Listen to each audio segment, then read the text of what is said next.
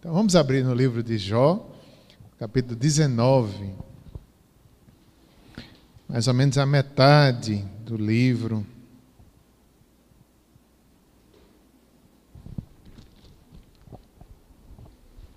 Vamos deixar nossas Bíblias abertas, porque eu vou ler capítulo 19, depois a gente vai dar uma passeada por alguns capítulos, eu vou fazer algumas citações. Versos 23 a 29, capítulo 19 de Jó, versos 23 a 29. Vamos fazer a leitura da palavra de Deus. O título aqui na, na Bíblia de Genebra é, Jó, embora sofrendo, sabe que o seu redentor vive. Há muitas lições importantes nesse livro.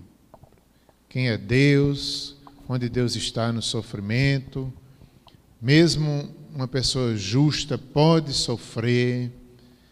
Nós temos aqui grandes ensinamentos para os conselheiros, né? aqueles que trabalham aconselhando uns aos outros, somos conselheiros bíblicos. Na verdade, todos nós devemos aconselhar uns aos outros, não só os pastores, os presbíteros. O povo de Deus é um povo que se aconselha. Agora temos que estar cheios de Cristo, cheios da palavra, para podermos aconselhar uns aos outros. Habite ricamente em vós a palavra de Cristo, Colossenses. Então aqui nós vamos ver durante a pregação que aqueles conselheiros, eles foram injustos acusando Jó. Jó se defendia e eles acusavam, e eles eram duros, um mais duro que o outro. Três conselheiros, depois surge mais um amigo no final. Então, tudo isso são lições importantes que a palavra de Deus vai nos ensinar.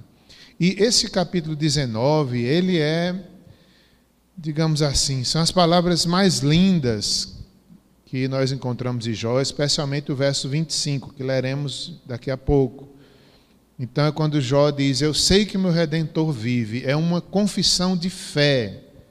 O livro de Jó é um livro sobre fé, fé em qualquer tempo. E ali Jó sendo provado é uma resposta para seus amigos que o acusam, que tentam encontrar um erro nele, um pecado nele, e ali ele, ele vai respondendo e aqui está uma das respostas que ele dá, a Bildade.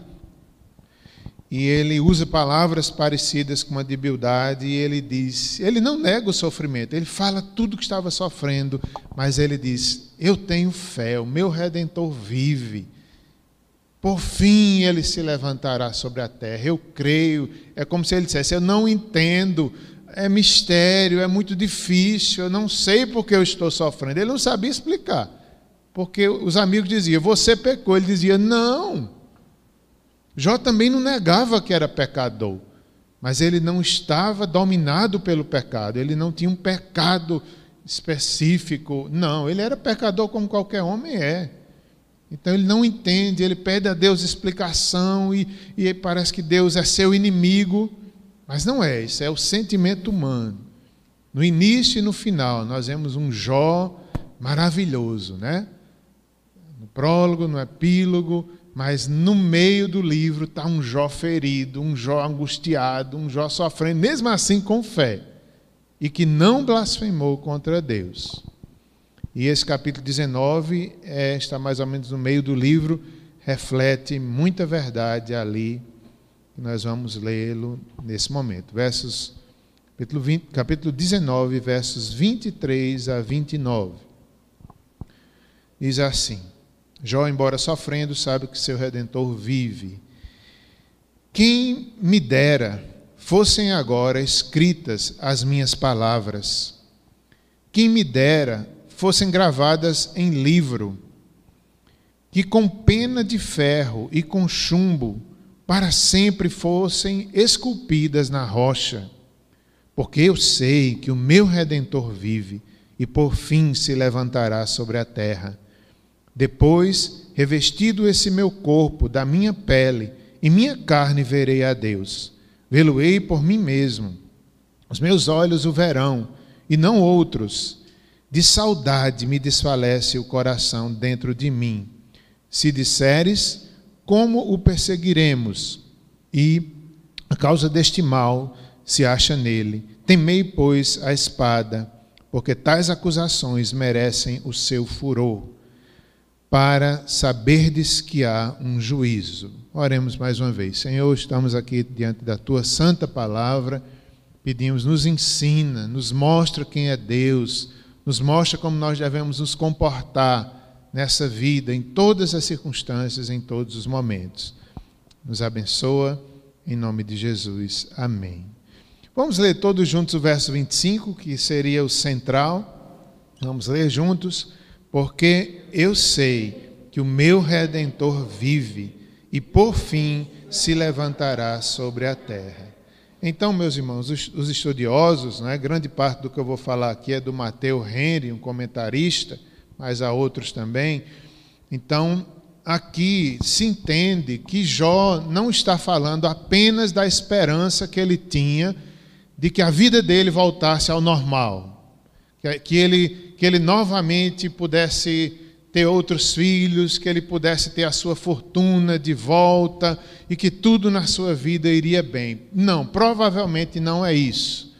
Porque nesse mesmo capítulo e em vários outros momentos, Jó ele já ele, ele demonstra que ele não tem mais esperança nessa terra, nessa vida. Ele, ele foi muito forte o que ele passou. Então ele é como se ele dissesse: o melhor para mim era a morte. A morte ainda seria um alívio diante do que ele estava passando.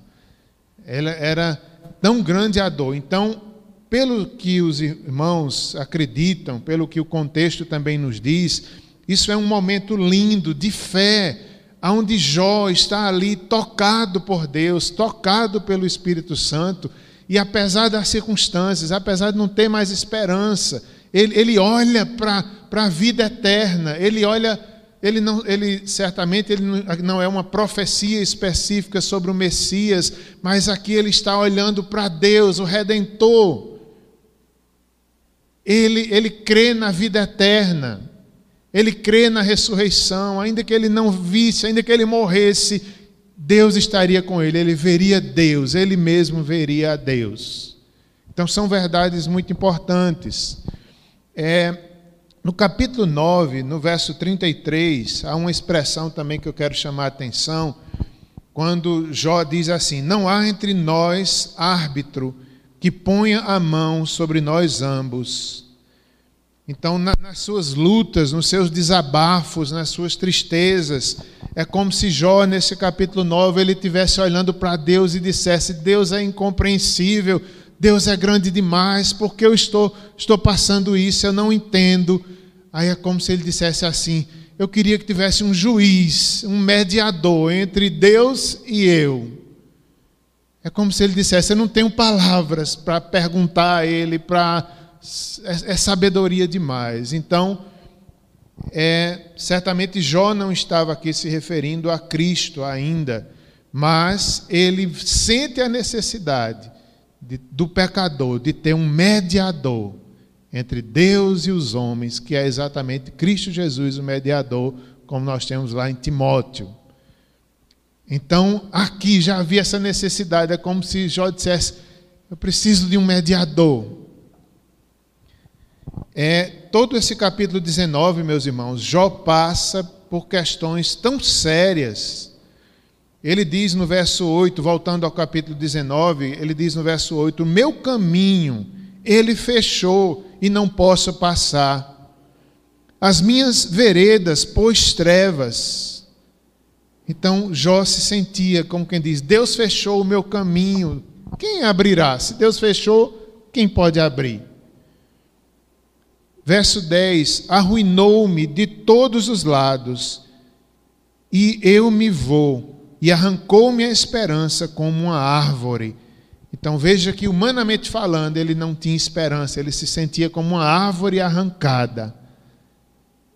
E por isso que o versículo 25 é uma esperança eterna em Deus, no porvir. Ele, ele sabe que Deus estava com ele, mesmo que ele não entendesse, ele tinha fé. Por isso que Jó é um livro de fé. É através da fé que nós cremos, que nós nos relacionamos com Deus, que temos esperança, que não perdemos, ainda que percamos a esperança terrena, nós temos uma esperança eterna que pela fé nunca se aparta de nós em momento nenhum da vida. Isso é uma das principais lições de Jó, é a fé. O que é fé? Confiança, relacionamento, certeza que Deus está conosco. É uma confissão de fé. O meu redentor vive e por fim se levantará sobre a terra, né? Talvez aqui já seja uma menção sobre a volta de Jesus. Naquele dia o Senhor se levantará sobre a terra, no último dia. Nesse capítulo 19, há coisas tão, tão sérias que Jó passou. Ele diz assim: os meus, verso 14, os meus parentes me desampararam. Os meus conhecidos se esqueceram de mim. Meus irmãos, uma outra lição de Jó é, é nos mostrando o valor da amizade. Quando Jó era rico, próspero, o maior ali do Oriente, ele era cheio de amigos. Os amigos o respeitavam, ele era um homem íntegro, reto, reconhecido por Deus, meu servo Jó. Quando Jó está pobre, até os parentes prezaram, zombaram dele, os amigos, os, os os servos dele, precisava ele gritar para os servos, os servos desprezavam, porque ele agora era pobre. É uma outra lição, como a gente deve aprender, não é? Nós devemos tratar bem todos, sejam ricos, sejam pobres, seja seja um, uma pessoa com muito dinheiro, trate com honra, com respeito, veja que é carente de Deus, igual como um pobre. Não olhe para as pessoas pelo que ele tem, olhe que ele é carente do Evangelho, é carente de Cristo. Os amigos de Jó, que daqui a pouquinho a gente vai ver um pouquinho sobre cada um deles, eles que antes respeitavam Jó, agora chegam acusando: você fez isso, isso, isso e isso. Como às vezes a gente erra no aconselhamento, às vezes a, a, gente vai dar um conselho a alguém, a gente vai por cima, né? Como sou melhor, sou maior, você está errado. Como a gente erra. É, os versos 14, né? Os meus parentes me desampararam, os meus conhecidos se esqueceram de mim. Os que, verso 15, os que abrigam, os que se abrigam na minha casa e as minhas servas me tem por estranho e vinha ser estrangeiro aos seus olhos. O meu criado, verso 16, e, é, e ele não me responde. Chamo o meu criado e ele não me responde. Tenho de suplicar-lhe eu mesmo, né? Imagina Jó chamando todo doente, mal com mau cheiro. Quem queria chegar perto daquele homem? Ele chamava os seus criados e eles não vinham. O hálito dele era intolerável à sua esposa. Pelo mau cheiro sou repugnante aos filhos de minha mãe. Verso 18, impressionante. Até as crianças me desprezam. E querendo eu levantar-me, zombam de mim. Todos os meus amigos íntimos me abominam. E até os que eu amava se tornam contra mim. Os meus ossos se apegam à minha pele e à minha carne, e salvei-me só com a pele dos meus dentes. Compadecei-vos de mim, amigos meus, compadecei-vos de mim, porque a mão de Deus me atingiu. Porque me perseguis como Deus me persegue, e não cessais de devorar a minha carne. Então, ele está apelando para a misericórdia. Ele conta o que aconteceu, ele é realista mas aquele não reclama de Deus, depois desse capítulo você não vê Jó mais reclamando. Porque foi aquele momento que o Espírito lhe tocou e ele entendeu, e ele ficou consolado. Deus lhe deu uma esperança, o meu redentor vive. O Espírito lhe consolou, então Jó dali para frente ele não reclama mais de nada. Porque ele entende o propósito da vida, ele entende que a fé é o seu maior bem, a sua maior riqueza. Ele sabe que por fim o Senhor se levantará sobre a terra. Então ali Jó fica em paz na sua mente, em paz com seu Criador. Ele, Deus lhe responde. As críticas ainda vão continuar, dos seus amigos, mas Jó não, não, não está mais angustiado depois do capítulo 19. Pouca coisa se vê de reclamações. Nos capítulos anteriores a gente vê ainda ele oprimido, sofrendo, mas depois que Deus fala com ele, depois que o Espírito Santo lhe fala, ele não é mais o mesmo. Isso é maravilhoso. Depois que Deus fala conosco, a gente se levanta, a gente se dobra, a gente tem esperança, a gente se alegra, mesmo que as circunstâncias continuem as mesmas.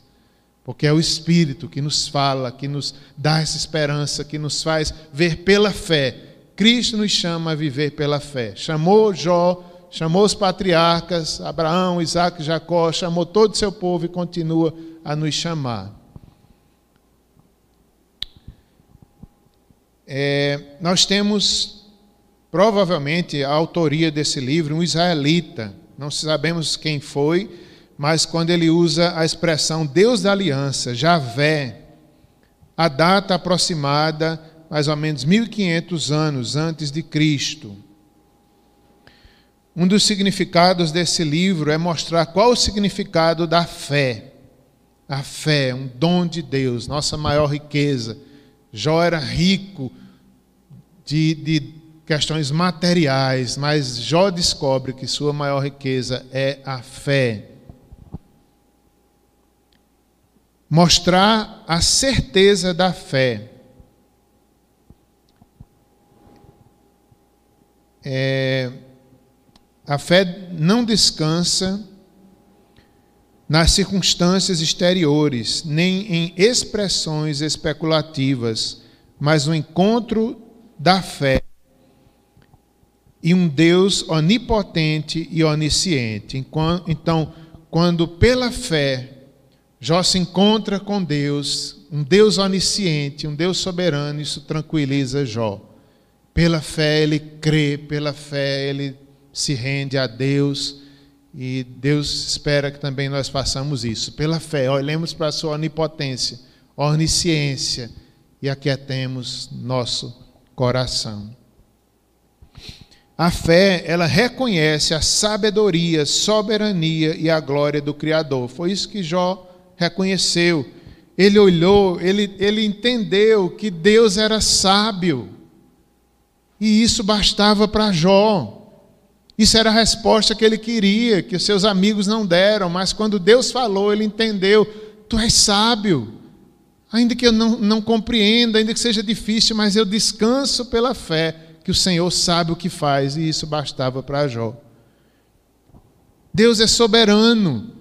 É uma das mensagens aqui de, de Jó, a soberania de Deus, que Deus controla até mesmo o mal, até mesmo as dificuldades, até mesmo Satanás, ele, ele aparece aqui, não é, já no livro de, de, de Jó, como como alguém que obedece a Deus, só faz o que Deus permite.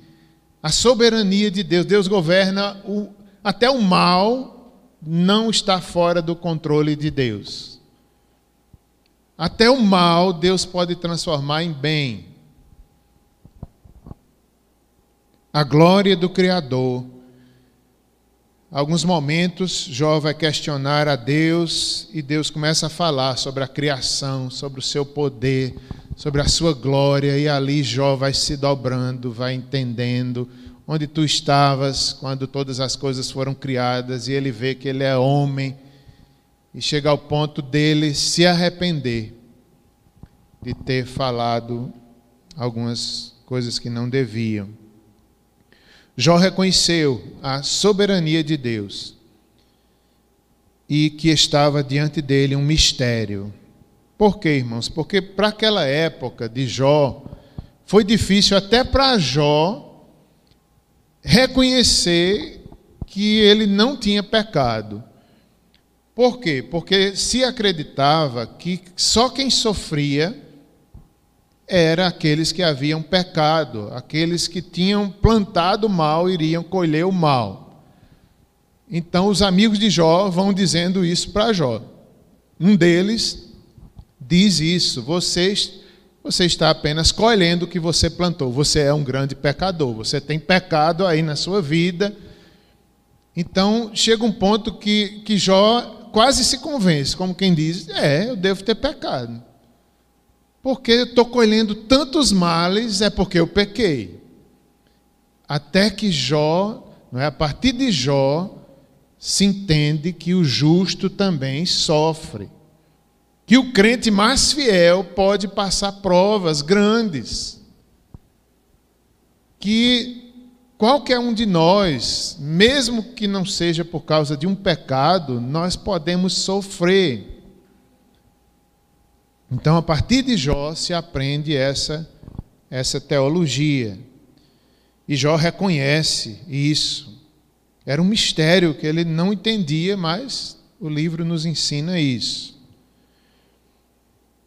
Deus responde Jó, finalmente, apresentando-lhe a sua sabedoria e poder. Isso era suficiente e Jó descansou pela fé. Mostra também a difícil questão do sofrimento numa perspectiva de que Deus é bom. O Deus de Jó não é maligno nem limitado. Deus é bom, mesmo quando a gente sofre. Deus é bom. É, alguns comentários ainda quero acrescentar aqui, especialmente sobre o capítulo 19 ainda. É, nós, alguns comentaristas aqui, diz assim, não é? Alguém esperava essa confissão de Jó no capítulo 19? Não. A gente esperava talvez que ele se revoltasse, que ele mas de repente Jó responde ao seu amigo pela fé, confiante, se dobrando diante de Deus, não era de se esperar que Jó fizesse isso, mas ele faz, Deus o levanta, o Espírito lhe ilumina. E aqui está esse capítulo 19. Há muito de Cristo nesse texto. Hoje é dia de Santa Ceia, não é? Então o nosso redentor vive. Ele ressuscitou. Na hora de tomarmos a Santa Ceia, se lembre disso. O meu redentor vive. Cristo é a minha esperança. Há muito do céu aqui nessas palavras de Jó. Jó demonstrou que buscavam a pátria superior como os patriarcas. Deus lhe ensinou a crer num redentor vivo, a esperança verdadeira, a ressurreição dos mortos, a vida no mundo por vir. E isso consolava não um alívio do seu problema ou numa renovação de sua felicidade neste mundo. Ele estava sob um extraordinário impulso bendito do Espírito Santo que o exaltou acima de si mesmo. Isso é muito bonito, irmãos. O Espírito Santo fez Jó exaltar-se acima de si mesmo, porque se ele olhasse para ele, ele não teria dito isso. E é isso que Deus faz com a gente. Deus faz a gente olhar pela fé acima das necessidades, acima da nossa dor, acima de, de qualquer coisa dessa, dessa vida. Né? O Espírito faz já olhar acima dele mesmo. Olha para Cristo, olha para a fé. Alguns comentaristas observam que depois disso não encontramos mais nas palavras de Jó, Jó queixas inflamadas, irritadas e inadequadas sobre Deus. A sua providência, como encontramos antes. Esta esperança aquietou seu espírito, acalmou a tempestade, a sua mente se tranquilizou a partir de então. Vamos ainda, vou mencionar ainda alguns capítulos, os irmãos poderão ouvir ou acompanhar na Bíblia. No capítulo 1, versos 8, 10 e 11, o prólogo, nós temos ali Satanás aparece a toda a situação ali da de Jó, a sua prosperidade, a sua alegria, as suas riquezas, um pai zeloso, capítulo 1 e capítulo 2, nós temos aí essas, o, o Jó que todos nós gostaríamos de ser, que ele, mesmo provado, continua fiel, continua adorando, é, ele perde a família, perde bens materiais, mesmo assim se dobra e adora a Deus.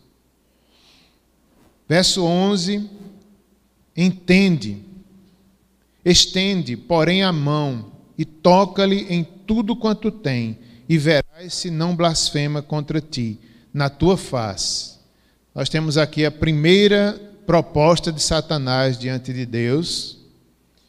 Eu quero apenas dizer que a iniciativa de provar Jó não foi de Satanás, foi Deus.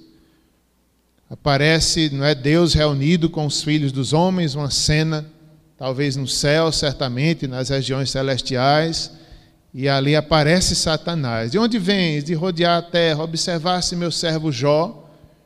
Então, é como se, eu entendo assim, como se o Satanás não daria uma palavra se Deus não permitisse. Mas é Deus que pergunta: observaste meu servo Jó? E ali, depois disso, Satanás ousa sagazmente propor. E ele diz assim: né, se tu tirares os bens materiais da vida de Jó, ele vai blasfemar contra ti. Isso é que Satanás diz diante de Deus. Verás que ele blasfemará na tua face. Então a tentação de Jó, uma das maiores, era blasfemar contra Deus se ele perdesse tudo. E ali ele é tocado nas finanças, na família, no prestígio e na amizade. É, Jó temia que seus filhos blasfemassem. Será que ele agora blasfemaria? Jó seria tentado a blasfemar. O que é blasfêmia? Será que nós hoje somos tentados a blasfemar? Será que se nós formos tocados nas nossas finanças, nós nos revoltaremos contra Deus, abandonaremos o Senhor? Será que nós formos tocados na nossa família, no nosso poder, na nossa fama? Será que nós blasfemaremos, blasfemaríamos contra Deus? A palavra blasfêmia tem a ver com insulta, ou insultar a divindade, desrespeitar e ofender a Deus, com revolta, com palavras inadequadas. E aqui Jó é provado nessas áreas tão difíceis. E ele mesmo, no primeiro teste, ele foi aprovado. Ele, ele, ele sofre, mas ele adora ao Senhor. Na segunda cena, ali no céu, novamente Deus pergunta: Viste que meu servo Jó continua íntegro, mesmo sendo provado, ele não blasfemou contra mim. Aí Satanás propõe, dizendo que se o Senhor tocar na saúde dele, dessa vez, ele blasfemará na tua face. Disse o Senhor a Satanás: Eis que ele está em teu poder mas poupa-lhe a vida. E ali ele ficou cheio de tumores malignos, da planta do pé até a cabeça. E assim ele não blasfemou contra Deus. Há uma, há uma, cena interessante que é a mulher de Jó, ainda nesses primeiros capítulos, ela aparece quando ele está sentado em cinza, ele toma um caco para que possa raspar-se. Então a sua mulher lhe diz: Ainda conservas a tua integridade? Amaldiçoa a Deus e morre. Mas ele lhe respondeu: Falas como qualquer doida. Temos recebido o bem de Deus e não receberíamos também o mal? Em tudo isso, Jó não pecou com seus lábios. Então, até capítulo 1 e capítulo 2, Jó não peca com seus lábios nas maiores provações. Foi tocado na saúde, nas finanças, na família e não pecou. A sua própria mulher lhe fala, amaldiçoa a Deus e morre, mas ele não, permanece ali. E ele diz uma das coisas mais lindas também do livro de Jó: recebemos todo o bem de Deus, não receberíamos também o mal? Isso é precioso. Ele, ele está reconhecendo: eu recebi toda prosperidade, eu recebi toda riqueza, recebi tudo, perdi. Se eu recebi o bem de Deus, não receberei agora a provação? Ah, se nós pensássemos assim também. Ah, se nós pensássemos né, em todos os dias da nossa vida, recebi o bem, agora recebo a provação. Deus me abençoou com alegrias, me abençoou com tantas coisas, mas me deu dificuldades, me deu espinhos, me deu lutas e nelas eu me alegro, porque sei que é para o meu bem. Recebo as lutas com todo amor, porque sei que vem de Deus. Jó não pecou com seus lábios. E aí, meus irmãos, adiantando, versos 11 e 13 chegam os amigos de Jó, é onde chegam os problemas maiores. Porque a partir daí vão provocar Jó, vão acusá-lo e ele vai se irritar e ele vai sofrer e vai ser difícil. Os amigos também ficam irritados e aquele Jó tão maravilhoso, ele agora aparece sofrido, aparece questionando a Deus, não entende, e os amigos ali, sabe, os amigos provocando quem já estava num sofrimento. Então o acusam e o ferem. E assim é o Elifaz, o Bildade e o Zofar. Sete dias Imagine o que é. Eles veem Jó de longe e eles choram quando veem a situação do amigo e eles passam sete dias em silêncio, olhando Jó. Por quê? É uma questão cultural daquela época, eles respeitavam. Quem deveria falar primeiro era Jó. Então eles se calam, observam, choram, mas ficam calados ali, sabendo que a dor era tão grande que eles não tinham também nem palavras para aconselhar aquele homem de Deus.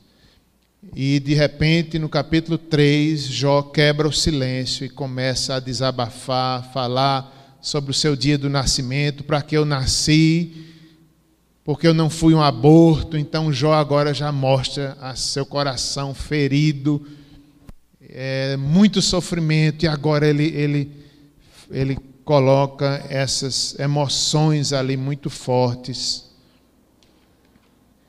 diante diante ali dos seus amigos.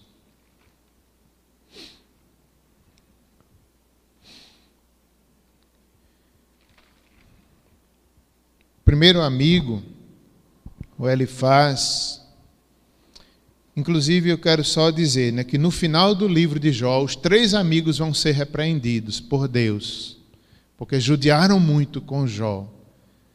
E Jó vai orar por eles, e é nessa hora que Deus muda a situação de Jó, ele renova em dobro a sua prosperidade. Mesmo Jó sofrido, ele ainda vai orar pelos seus amigos. Então, vamos ver um pouco sobre Elifaz ele chega repreendendo Jó. No entanto, ele é o mais compreensivo dos amigos, o menos cáustico. Aquele que é cáustico é aquele que ataca, aquele que corrói. Que perigo, irmãos. Às vezes a gente quer ajudar alguém, a gente está atacando, a gente está corroendo. Quem já está no sofrimento, a gente chega ali acusando. Então, ele faz ele chega a supor a inocência de Jó, ele reconhece, ele é o mais flexível dos amigos. No entanto, ele repreende Jó, especialmente no seu segundo diálogo. Aqui no primeiro ele é bem um pouco suave, mas ele diz coisas fortes. No capítulo 4, verso 5, ele diz assim: é, Chegando a tua vez, tu te enfadas ele diz: Jó, tu eras um conselheiro, tu davas bons conselhos, tu era um exemplo para tanta gente que estava sofrendo. Agora, quando chega a tua vez, tu estás sendo fraco. Tu estás enfadado, por quê, Jó? E começa a acusá-lo. Tu ajudava tantas pessoas, por que agora tu não sabe te ajudar? Sempre fosse íntegro, sempre tivesse fé, e agora o que é que está acontecendo, Jó?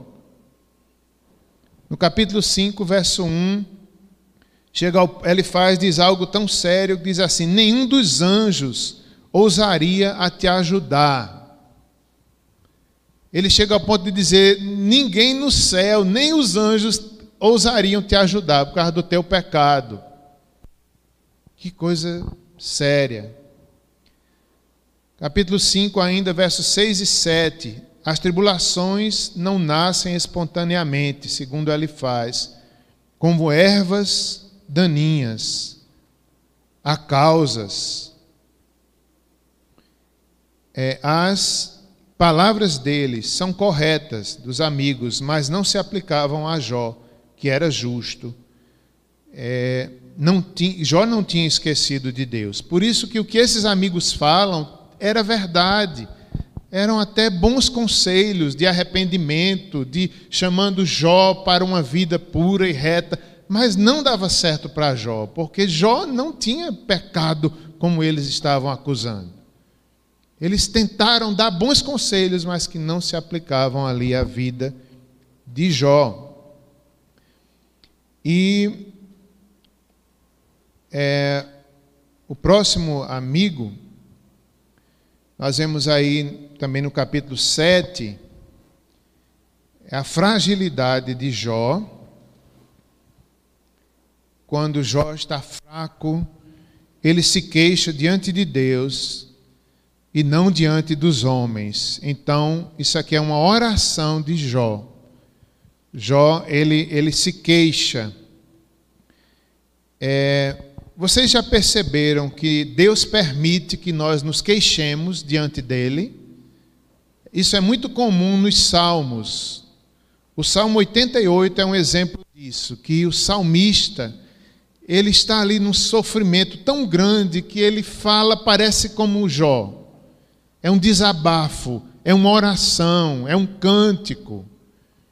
É, no Salmo 88, o salmista ele fala do seu sofrimento desde a sua mocidade. Era um sofrimento talvez de uma vida inteira, e ali ele coloca nas palavras no salmo. Isso é muito bonito. Deus permite a gente desabafar diante dele. Aqui, Jó está fazendo isso também. É um, é um desabafo de Jó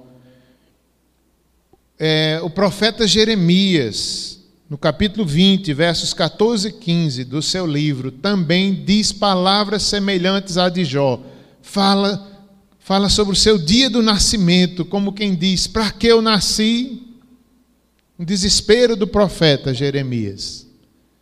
A vida do profeta realmente foi difícil, seu ministério difícil, ele chega a lamentar e Deus poderia ter tirado essa parte da Bíblia, mas ele deixou. A gente não pode pular Jó, né? a gente não pode pular essa parte de Jeremias, a gente não pode pular o Salmo 88.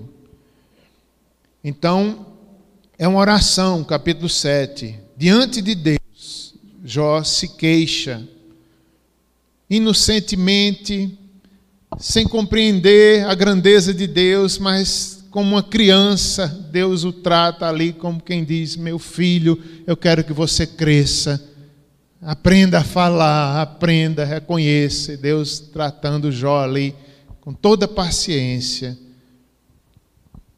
É, Deus permite, nós devemos levar nossas dores, nossos sofrimentos em oração, como Jó fez.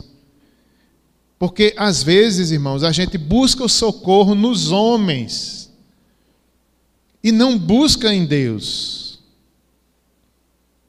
Às vezes a gente, às vezes a gente é, pede oração a toda a igreja e, e, no nosso quarto a gente não conversa com Deus, a gente não se rende, a gente não, não clama a Ele, a gente não se dobra, a gente não, não desabafa diante dEle. Claro que a gente pode pedir oração no mundo inteiro. Para quê? Para que o nome de Deus seja conhecido, glorificado com o que ele vai fazer. Mas nós temos que ter a nossa comunhão, o nosso quebrantamento diante de Deus. Às vezes a gente, a gente depende muito dos outros. Capítulo 7, verso 14. Chega ao ponto de dizer: Me espantas sonhos. Jó reconhece a soberania de Deus. Finalmente, capítulo 7, 20. Jó acha que Deus é muito rigoroso. Sabe aquele momento, as acusações dos amigos são tão grandes que Jó entende que Deus está contra ele e, e que Deus é muito rigoroso, que Deus está procurando pecado nele onde ele não fez um pecado tão sério, então ele diz: Senhor é muito rigoroso. Mas não é verdade. Deus estava ali trabalhando nele, aperfeiçoando, ensinando como uma criancinha. Né? Deus queria dar maturidade. Ele achava Deus muito rigoroso. Ele nunca negou também ser um pecador, no capítulo 7, verso 22. Até que chega em Bildade, no capítulo 8, meus irmãos, o segundo amigo, Bildade, era um homem brutal, misericórdia. Tenho até medo de, de Bildade. Um homem brabo que chegou sem né, falando o que queria, não mediu as palavras e eu vejo como um homem assim brutal, bra, eu, se é que eu posso dizer, né? Me parece que ele era bravo assim. Ele não apelou para a misericórdia.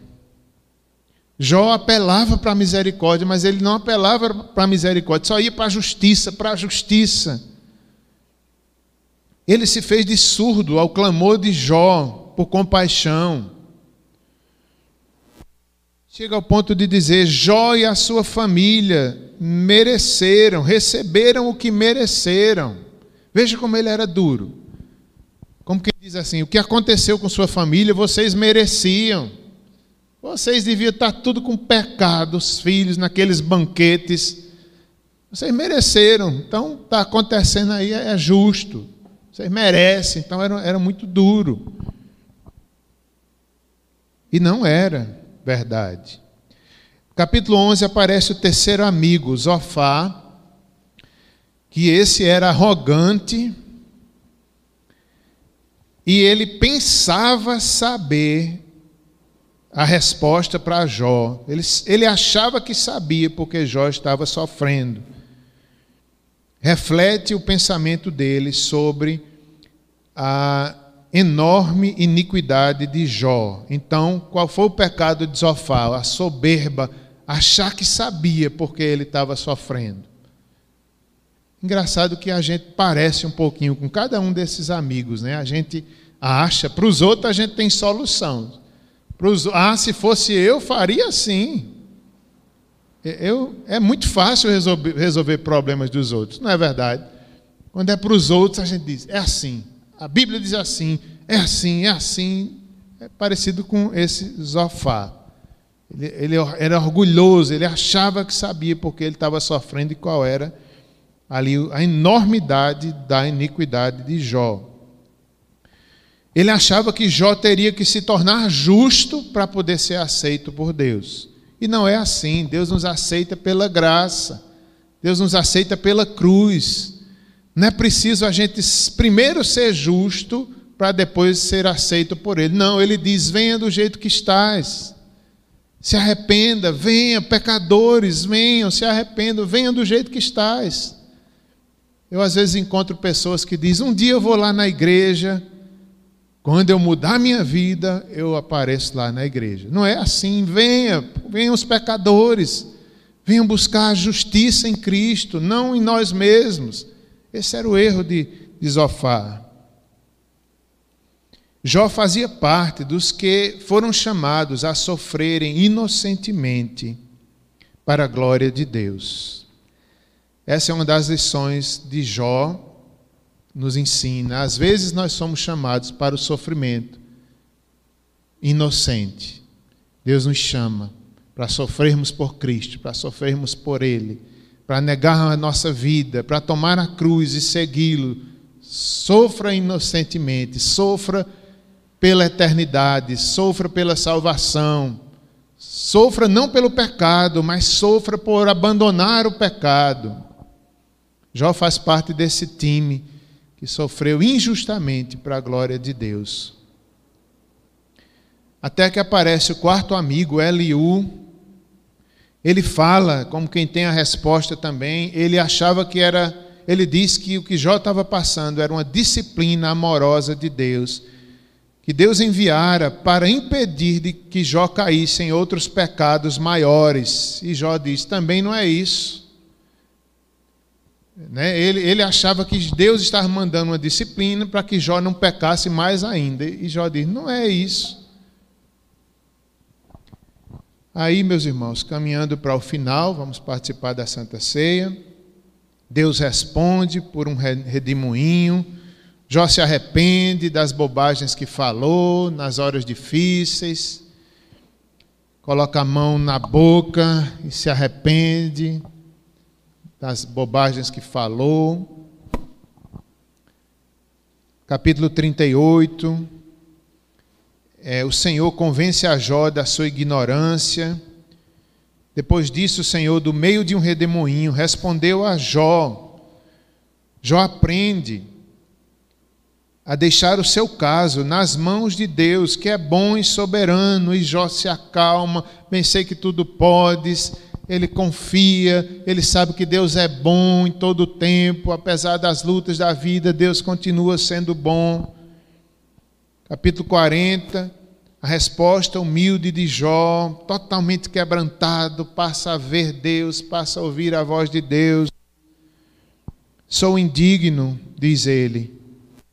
Que te responderia ele? Deus fala e responde a ele. Deus restaura a prosperidade de Jó quando este orava pelos seus amigos. Vamos nos preparar para a Santa Ceia, lembrando do versículo que foi lido no início. Bem sei que o meu redentor vive, por fim se levantará sobre a terra. Façamos mais uma oração nesse momento. Senhor, quantas verdades maravilhosas. A fé é nossa maior riqueza. Jó, pela fé, pelo Espírito Santo, ele creu ele olhou acima de si mesmo, acima das circunstâncias e pôde descansar, pôde ouvir a tua voz, ouvir a tua sabedoria, a tua criação, a tua majestade, que ele era tão indigno, Senhor, que ele era tão humano. Quem era ele? Quem era ele? Mas o Senhor o amou, o Senhor o abençoou e ele reconheceu. Antes eu eu te conhecia só de ouvir falar, mas agora os meus olhos te veem. Faz isso conosco também, Senhor. Ajuda-nos. Ajuda-nos a termos uma vida de fé, a olharmos para ti. Mesmo se perdermos, como Lutero escreveu na música Castelo Forte, que cantamos nessa noite, se perdermos famílias, bens, prazeres, se tudo enfim se acabar, a morte enfim chegar, com Ele reinaremos. Com Ele reinaremos. O nosso Redentor vive, nós temos uma esperança eterna. Ajuda-nos também a sermos bons conselheiros, conselheiros que não são orgulhosos, mas que pregam a palavra, não a nossa opinião pessoal. Ajuda-nos, ó Pai, perdoa-nos Prepara-nos para a Santa Ceia, pedimos perdão dos nossos pecados, te agradecemos por Cristo Jesus, nosso Redentor que vive para sempre. Aumenta-nos a fé, Senhor. Ajuda-nos quando nossa fé é provada. Abençoa esta igreja, abençoa todo o teu povo. Em nome de Jesus. Amém.